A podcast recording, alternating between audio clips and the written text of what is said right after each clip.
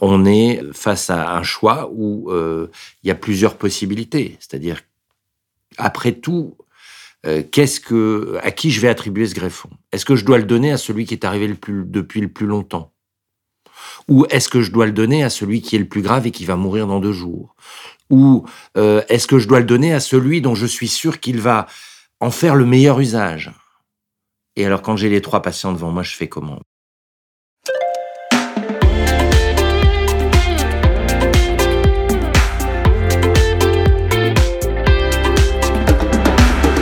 Bienvenue dans Santé, le podcast qui prend le pouls des sujets de santé. Nous sommes trois amies, Caroline, Apolline et Caroline, et ensemble nous prenons deux fois par mois la température du secteur de la santé en décortiquant des sujets qui irritent. On s'attaque sans broncher à vos préoccupations et on part interroger les acteurs qui font la santé d'aujourd'hui et de demain pour tenter d'y voir plus clair. Allez, santé les filles Ah, et surtout, pour nous suivre et nous soutenir, abonne-toi au podcast Donne-nous ton avis en commentaire et mets-nous une note. 5 étoiles par exemple. Parce que c'est un beau chiffre 5, comme euh, les 5 doigts de la main, les 5 sens, euh, les 5 continents. Pour cet épisode, que nous lançons le 22 juin 2020 lors de la Journée nationale du don d'organes et de la greffe, nous avons souhaité aborder ce sujet très délicat. Pourquoi, quand et comment donner? Combien a-t-on besoin de dons en France chaque année? Est-ce qu'il y a des risques pour le donneur ou pour le greffé Nous sommes allés poser toutes les questions qui nous taraudent au docteur Benoît Averland, directeur adjoint à l'Agence de la biomédecine. L'Agence de la biomédecine, c'est un établissement public sous la tutelle du ministère de la Santé et chargé d'accompagner, de promouvoir et de rendre plus accessibles les activités autour du prélèvement et greffe de l'organe et du tissu. Pour commencer, Benoît, quels sont les différents dons qui existent? On peut donner euh, de son vivant, c'est ce que tout le monde connaît. En général, on donne un organe euh, ou une partie d'organe. On peut donner une partie de poumon ou une partie euh, de, de foie, mais c'est essentiellement en général des parents vers les enfants. Voilà. Et puis après, on peut donner après sa mort. Et ça, c'est quelque chose d'assez étonnant. C'est pas très agréable. On n'a pas très envie d'envisager notre mort, mais c'est pourtant une réalité. Et euh, donc, on peut donner après sa mort. Et donner après sa mort, c'est donner soit quand on est mort, euh, le cœur est arrêté, etc. Dans ce cas-là, c'est essentiellement les tissus. Soit dans un état très particulier où le cœur s'arrête après que le cerveau euh, est détruit, et ça s'appelle la mort encéphalique. Ça a été découvert à la fin du XXe siècle avec l'avènement de la réanimation. Et dans cet état très particulier, on peut maintenir artificiellement quelques heures encore le temps de faire des examens, de rencontrer des proches et de prélever éventuellement des organes pour une activité qui est juste essentielle, qui est la greffe. Qui peut donner?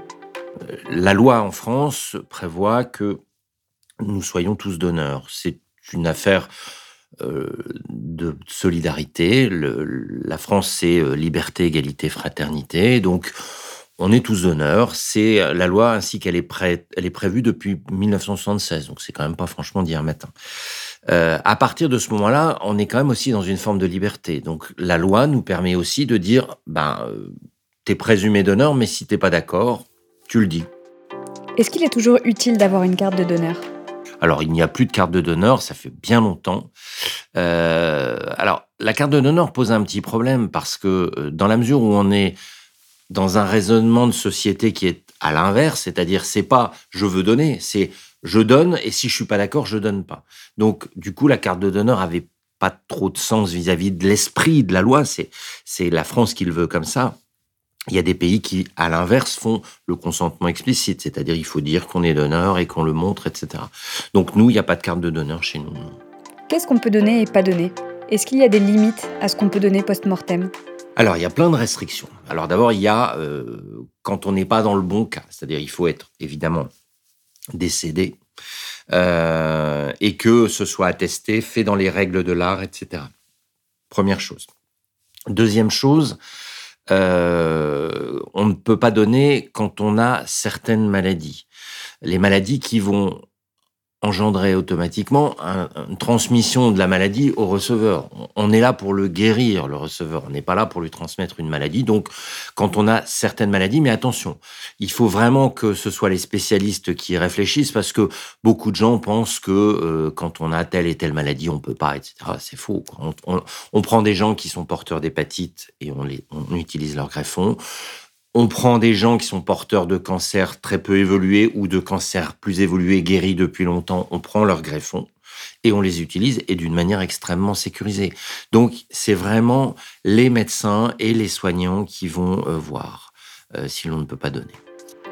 Quels sont les dons les plus courants? On prélève des choses dont on a l'utilité et qui vont servir à soigner des gens. On prélève pas pour s'amuser, on respecte bien évidemment le corps, c'est très important de respecter celui ou celle qui est mort. Euh, on a petit à petit euh, avancé euh, la connaissance, la capacité à utiliser des organes, des greffons, des tissus, des cellules.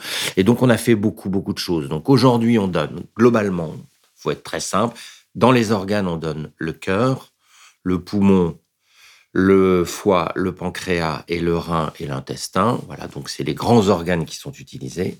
Dans les tissus, on utilise l'épiderme, donc ce qu'on appelle la peau, les cornets, l'espèce de petit verre de montre qu'il y a devant l'œil, euh, les os, les vaisseaux et les valves cardiaques. Je le fais pour faire très simple. Et enfin, il y a les cellules aussi, c'est-à-dire les cellules du sang que l'on utilise pour guérir quasiment la totalité aujourd'hui euh, des euh, maladies et des cancers du sang. Alors, du vivant, euh, c'est beaucoup plus restreint, puisque on donne ce dont on est capable de se passer. À l'évidence, on ne va pas donner son cœur, même si c'est un symbole. donc, ce que l'on donne, c'est un rein, une partie de foie, une partie de poumon en général, c'est euh, des parents vers les enfants pour réparer un enfant malade. Et il y a eu un cas euh, d'un prélèvement euh, d'épiderme, donc de peau, dans un couple de jumeaux à Paris il y a quelques années qui avait fait beaucoup de bruit. Donc on peut éventuellement envisager ça. Ça s'arrête là. Et l'idée, c'est aussi de ne pas mettre en danger la santé de celui qui donne. Il faut qu'il continue à vivre au mieux possible. Pourquoi a-t-on besoin de donneurs? Pour guérir quelle maladie? Alors, on parle de la greffe d'organes. Elle est utilisée pour euh, remplacer des organes qui ne fonctionnent plus. L'insuffisance rénale chronique terminale, l'insuffisance cardiaque terminale, des maladies où l'organe n'est plus capable, mais où à côté de ça, le corps fonctionne à peu près normalement. Et voilà. Donc, on remplace l'organe. C'est une idée euh, humaine assez intéressante. Après tout, pourquoi ne pas remplacer euh, l'organe défaillant? C'est un peu comme remplacer une pièce euh, du, corps. C'est pour ça qu'on a besoin de ces organes, parce qu'aujourd'hui, on n'a pas d'autres techniques. dans une voiture, quand vous changez une pièce, on vous a fabriqué une autre pièce.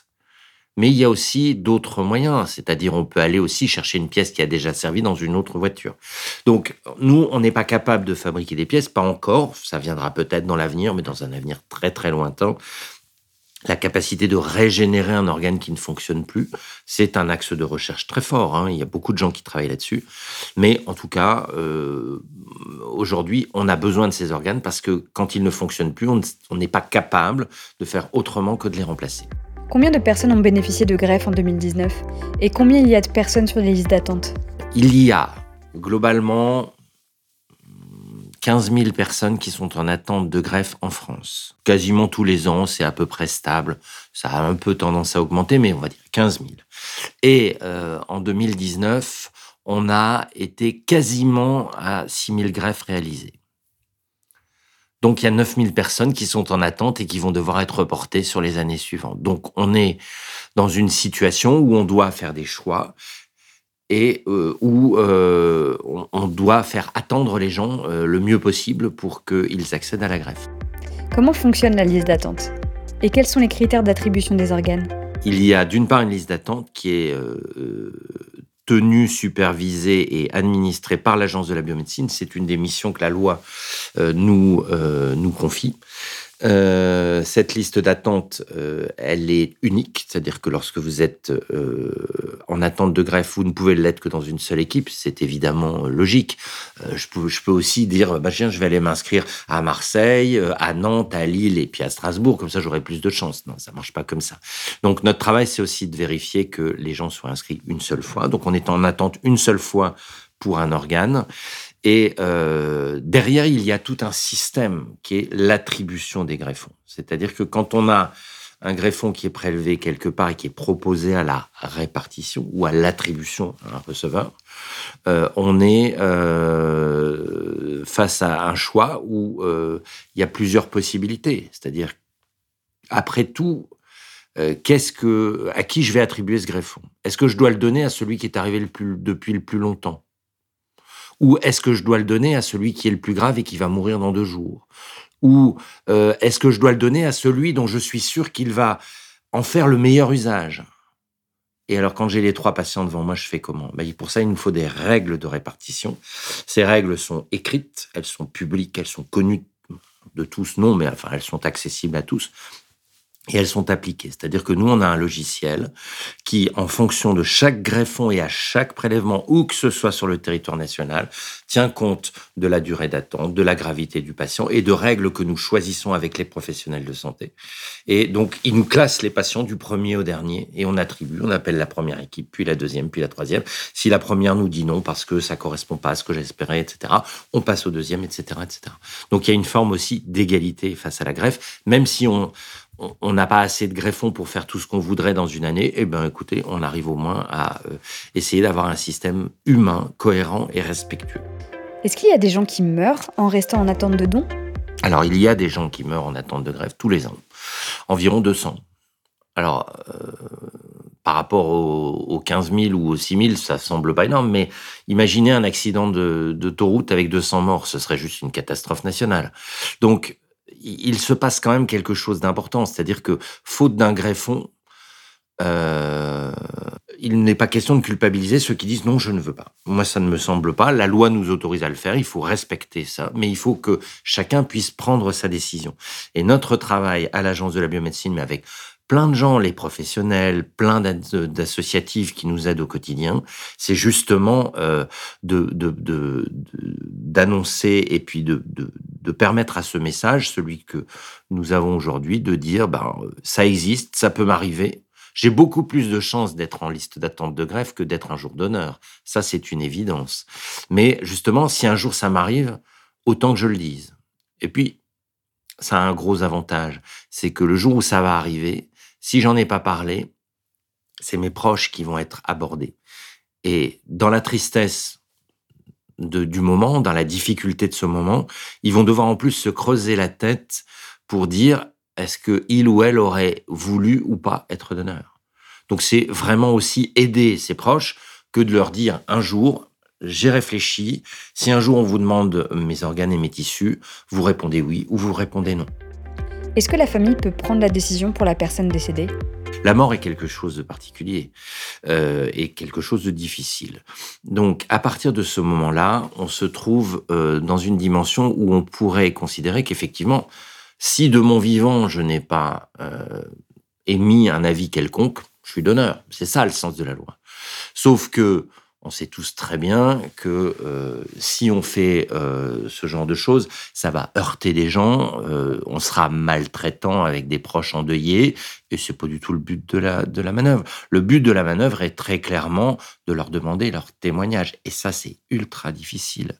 Imaginez que quand une famille vient de perdre un proche cher, elle est dans sa douleur, en général, en plus, les heures qui ont précédé ont été difficiles, douloureuses, complexes. Donc, c'est dur. Et en plus, on va leur demander de s'asseoir autour d'une table avec nous et on va les aborder en disant, voilà, euh, il ou elle est en état euh, clinique qui permet de, de donner ses organes. Qu'est-ce que il ou elle aurait voulu, à votre avis? C'est pas votre avis sur le don qu'on vous demande, c'est l'avis de la personne qui est décédée.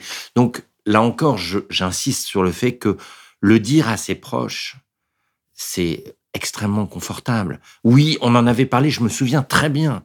Et il m'avait dit OK, il m'avait dit non.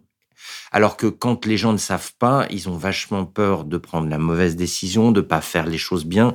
Et en plus, ça les oblige à se concentrer à un moment où ils sont pas trop capables. Comment exprimer son refus si nous ne souhaitons pas être donneur Pour euh, dire je ne suis pas d'accord, on a plusieurs possibilités. Toujours le dire autour de soi, ça c'est important parce que c'est, des gens seront appelés à témoigner.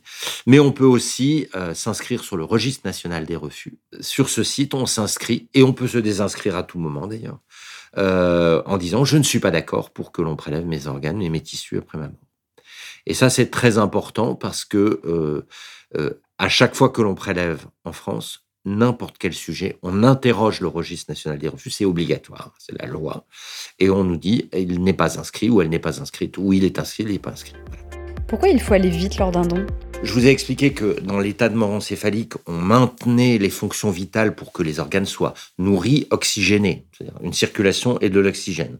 C'est ce qui permet à la cellule humaine de vivre.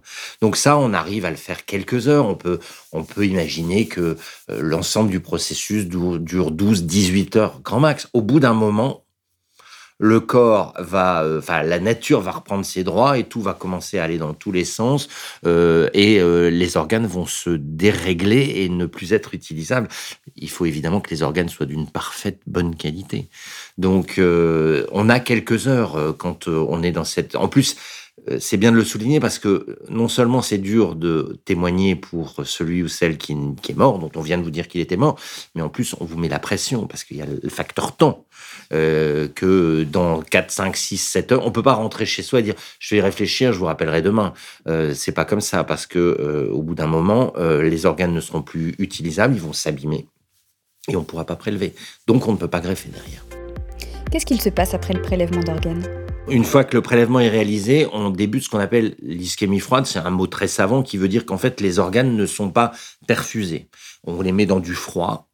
Donc, euh, on les transporte à 4 degrés pour essayer de réduire la vie à l'intérieur de l'organe pour le mettre un peu en, en sommeil, le temps qu'on fasse ce qu'on a à faire. En général, c'est se déplacer.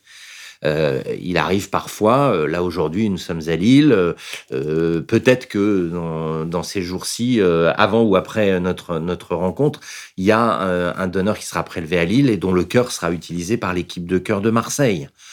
Vous imaginez un peu le, le, comment dire l'organisation qu'il faut pour venir chercher un cœur à Lille, monter dans un avion à l'aéroport, traverser la France en avion, sortir de l'avion, retourner à l'hôpital et le greffer.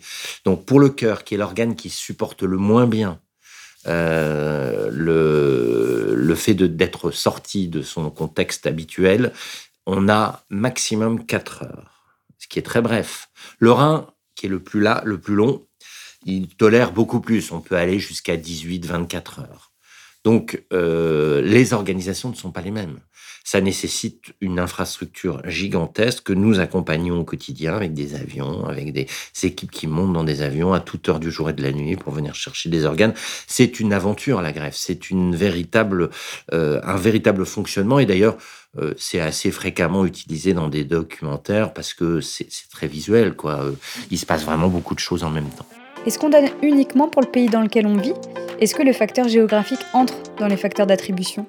En France, euh, on a deux, deux règles, pour faire très simple. L'urgence, c'est-à-dire le malade qui va mourir là très vite, lui, il est prioritaire.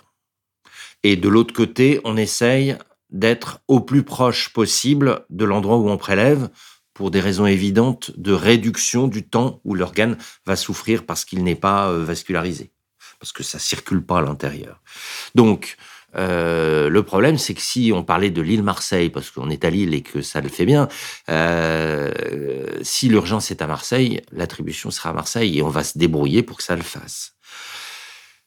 S'il n'y a pas d'urgence à Marseille et partout en France, on va essayer d'imaginer un système de répartition qui soit à proximité. Donc en fait, on va s'éloigner progressivement dans les propositions de l'île pour euh, donner... Euh, donc il y a toujours une composante géographique dans notre façon de, d'attribuer les greffons. Donc euh, il y a, c'est plein de facteurs qui rentrent dans nos algorithmes pour arriver à dire le meilleur receveur ou la meilleure receveuse, c'est celui-là. Est-ce que tous les pays d'Europe ont la même politique en matière de don d'organes?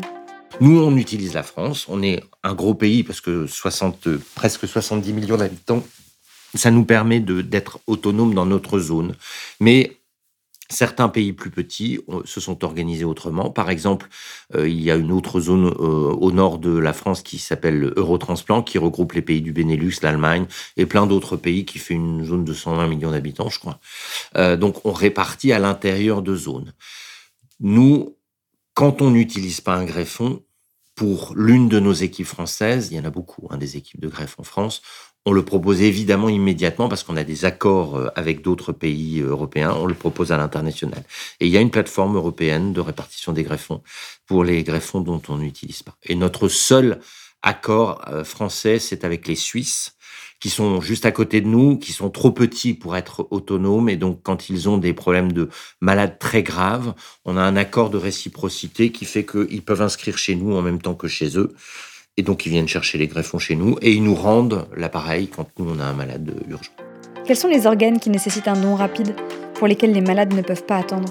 Alors, les malades urgents, il y en a quasiment, euh, dans chaque organe, on en a quasiment au moins un ou deux tous les jours en attente, en permanence. C'est-à-dire, alors, les plus graves sont les malades d'urgence de, foie, qui euh, sont ceux qui vont être les plus urgents, puisqu'on les, on faut qu'ils soient greffés dans les deux jours. Euh, on a quasiment une super urgence hépatique en permanence euh, qui roule quasiment peu ou prou. Est-ce que la greffe sauve la vie? Est-ce qu'il y a des alternatives? Pour les graves, on leur sauve la vie, indiscutablement. Pour euh, des malades peut-être moins graves, qui ont un peu plus de temps pour, dont la maladie est moins évoluée, quand on les greffe, on leur rend la vie. On leur rend une vie digne. un greffé rénal après tout, on se dit, il y a la dialyse, c'est pas mortel l'insuffisance rénale. On a des on a des machines qui le font. Sauf que euh, il faut imaginer ce que c'est que la vie d'un greffé rénal qui euh, doit aller trois ou quatre fois par semaine dans son centre d'hémodialyse pendant deux ou trois heures, quelquefois quatre heures. Euh, accrocher une machine. En plus, ça dérègle très rapidement beaucoup de choses, donc ça nécessite de prendre plein de traitements, beaucoup de médicaments. Ça fatigue énormément. La greffe, c'est rendre la vie. Permet à des gens de retravailler, de vivre normalement, de pratiquer du sport. Il y a des Jeux mondiaux des transplantés régulièrement où plein de transplantés viennent faire du sport euh, à leur niveau pour la plupart, mais à quelquefois à très haut niveau. Les reins assurent une fonction vitale pour l'organisme, l'élimination par les urines des déchets présents dans la circulation du sang.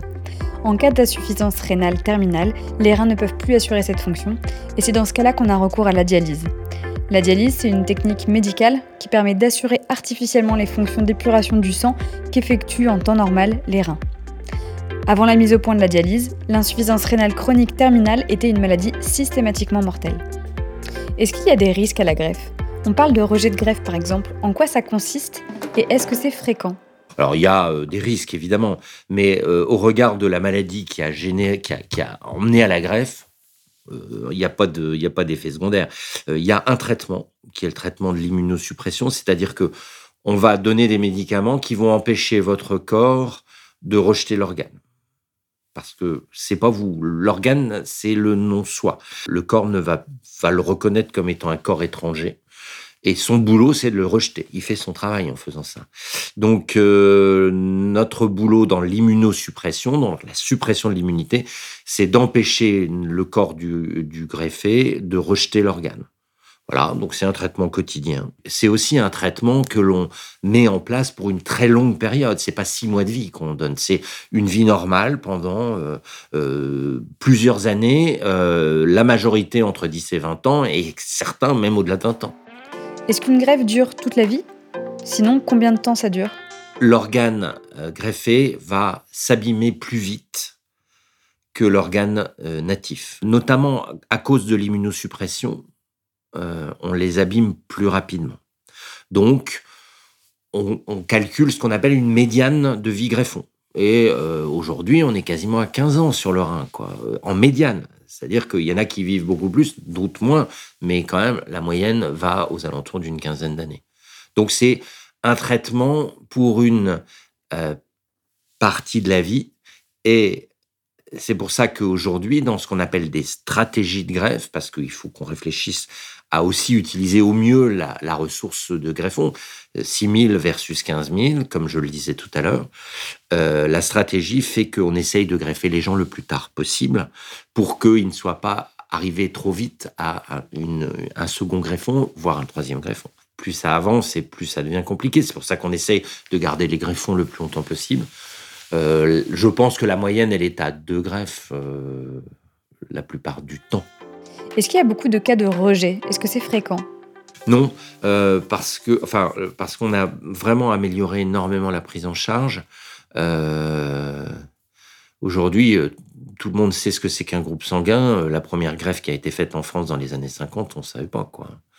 donc, on a tellement progressé en 40 ans que aujourd'hui le rejet est devenu d'une part beaucoup moins fréquent et d'autre part on est capable de le de le dépister très vite, donc du coup de le traiter.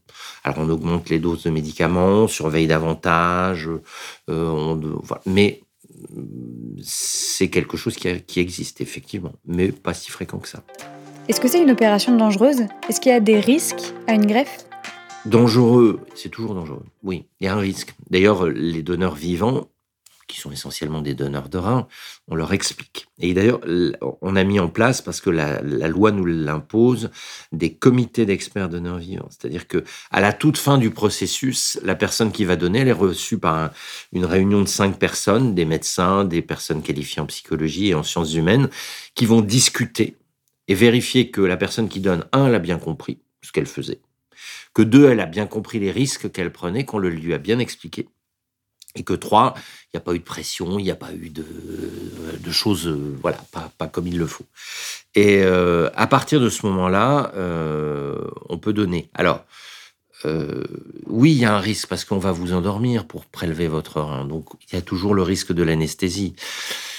Euh, oui, il y a un risque parce que c'est une chirurgie et que on va forcément euh, à un moment aborder une artère et une veine du rein que l'on va retirer et que le risque c'est que on fasse une plaie, qu'il se passe quelque chose. Donc oui, il y a du risque, mais ça c'est expliqué au donneur. Le risque il est calculé et parfaitement, enfin pas parfaitement, mais il est maîtrisé. C'est-à-dire qu'on sait exactement où on va. On a des techniques de plus en plus précises et surtout. Euh, on sélectionne énormément les donneurs. C'est-à-dire que pour donner euh, son rein, on va être tellement sélectionné qu'on est dans la catégorie la plus optimale des, gens en bonne santé, parce que on va évidemment pas prendre le rein de quelqu'un qui est déjà malade, qui a autre chose à faire de sa vie, que d'aller se priver en plus d'un rein. Donc, ce sont des gens qui sont en parfaite bonne santé. Mais effectivement, euh, c'est un geste que je trouve moi personnellement magnifique, euh, qui est extraordinairement encadré et très accompagné par les équipes de greffe mais il y a un tout petit risque. Et le risque, il est connu, il est calculé, on le leur explique. Est-ce qu'on peut choisir à qui on donne? Est-ce qu'on a le droit de donner à sa propre famille, par exemple? Est-ce qu'elle est prioritaire? Dans l'esprit du législateur, ça ne devrait être utilisé que pour deux parents enfants. Mais euh, on sait bien que c'est pas comme ça que ça fonctionne. Donc, euh, ils ont donné un tas d'autres possibilités, mais qui sont des exceptions. Donc déjà, il faut comprendre que dans l'esprit de la loi, euh, c'est une exception. Euh, et puis, le tout dernier article, c'est où toute personne pouvant faire état d'un lien étroit et stable euh, d'au moins deux ans. Alors, vous me définirez ce que c'est qu'un un, lien étroit et stable. Je pense que le législateur voulait laisser libre cours à plein d'autres choses, qu'il appartient à l'équipe et au magistrat, puisqu'il y a aussi un passage devant le, le tribunal, d'évaluer. Alors, c'est surtout les amis, les concubins qui n'ont pas de lien de famille euh, et euh, qui peuvent éventuellement être le donneur. Euh. mais la plupart du temps, les dons, c'est des parents vers les enfants, des enfants vers les parents et à l'intérieur du couple. Quels sont les projets de recherche pour penser peut-être à des alternatives à la greffe ou à des améliorations? Bah, il y a deux grands axes de recherche. C'est la régénération d'organes, c'est-à-dire le fait que de, euh, un organe qui ne fonctionne plus, c'est un organe dont le tissu qui le constitue est abîmé, et il ne marche plus. Donc l'idée, c'est de remettre des cellules à l'intérieur de l'endroit où c'est abîmé et de le refaire c'est euh, un projet de recherche qui euh, nous anime déjà depuis très longtemps. Et pas tellement en France, mais dans d'autres pays du monde, il y a un, gros, euh, un gros train de recherche sur ce qu'on appelle la xénogreffe, c'est-à-dire la greffe qui utiliserait des greffons issus d'animaux. Donc ce sont les deux grands axes de recherche avant d'imaginer des machines qui nous permettraient de remplacer les organes. On est à des échéances de dizaines d'années là. Peut-on savoir aujourd'hui à qui on donne ou est-ce qu'il y a un principe d'anonymat? La loi garantit l'anonymat entre le donneur et le receveur. On va donner un, exemple très simple. Vous êtes euh, greffé et euh, vous alliez mourir et là vous revivez parce que on vous a greffé. Vous rentrez chez vous, vous vous habituez à cet état. C'est pas intellectuellement, faut s'imaginer quand même avoir le greffon de quelqu'un à l'intérieur de soi. Je pense qu'il faut, il y a un chemin à faire. Et puis, euh, vous êtes tranquillement en train de reprendre votre vie et de réapprendre à vivre, etc. Puis on sonne à votre porte, vous ouvrez, puis vous voyez euh, un monsieur, une dame qui dit, ben, je suis le père, le frère, euh, la sœur, la mère, l'épouse du donneur du cœur que vous avez en vous. Je voudrais vraiment que vous vous en preniez soin, c'est très important, etc. Je pense que ça vous ferait tout drôle parce que du coup, il y aurait une forte culpabilisation autour de, du fait d'être vivant et par rapport à quelqu'un qui est perdu pour une famille de proches. Et je vous le fais dans l'autre sens. On peut imaginer que vous êtes tellement euh, éperdument reconnaissant, et on le serait à moins d'avoir reçu un greffon et d'avoir été sauvé, que vous ayez envie d'aller sonner à la porte de la famille du donneur et de dire merci beaucoup, vraiment, merci beaucoup. Et pas forcément la famille n'aura très envie de voir que quelqu'un vit alors que leur proche est décédé. Donc en fait, par ces deux petits exemples, j'essaye de vous faire toucher du doigt que la séparation donneur-receveur dans la société française, elle est indispensable. Elle permet d'une part le respect du deuil, et de l'autre côté, elle permet pour le receveur de profiter pleinement de son greffon, de se l'approprier et de euh, remonter euh, sur le chemin de sa guérison et de, et de vivre. Et donc, il faut qu'on sépare. La seule chose que nous fassions, c'est que lorsque la famille du donneur est d'accord pour ça, nous transmettons les lettres de remerciement des receveurs anonymes. Donc, les équipes de greffe savent qu'il faut les faire rédiger leurs lettres de manière extrêmement anonyme, sans signe distinctif pour qu'on ne puisse rien retrouver. Et on leur transmet euh, le courrier quand ils le souhaitent, mais quand euh, parfois ils ne le souhaitent pas et on leur donne même plus signe de vie. Quelle est la conclusion que tu aimerais mettre en avant pour clore ce sujet? Je dirais deux messages. Euh, le premier, c'est un message euh, positif de fierté, c'est-à-dire que euh, c'est un domaine dans lequel nous, en France, on est vraiment à un très haut niveau, et c'est plutôt une bonne nouvelle parce que ça permet à plein de gens d'être soignés. Et on est tous partenaires de cet effort puisque ça vient d'un effort de société qui est celui d'accepter le prélèvement de ces organes. Donc soyons fiers de nous. Et la deuxième chose, c'est que euh, il faut vraiment insister sur l'importance que tous les gens qui nous écoutent réfléchissent soigneusement dans leur intimité à un moment qu'ils vont choisir. C'est pas parce qu'on pense à ça que la mort va arriver. Euh, donc, euh, qu'on y pense chacun dans son intimité, qu'on se dise, bah, si ça m'arrive, je suis d'accord, je suis pas d'accord et surtout derrière ça, d'avoir le courage d'aller voir ses proches, les gens qu'on aime, les gens qui nous sont au quotidien accompagnateurs de nos vies et leur dire, si un jour on te pose la question, s'il te plaît, réponds ça parce que c'est ma position. Et je pense que c'est la plus belle chose qu'on puisse faire aujourd'hui dans ce domaine-là. Merci au docteur Benoît Averland de nous avoir familiarisé avec le sujet du don en ce 22 juin, journée nationale de réflexion sur le don d'organes et de la greffe. Pour te renseigner davantage sur le sujet, tu peux te rendre sur le site www.dondorgane.fr. Un grand merci à Diz pour la musique et à Nathan Maréco pour le son. On te dit à bientôt, car d'ici 15 jours sortira notre prochain épisode. D'ici là, prends soin de toi et surtout, santé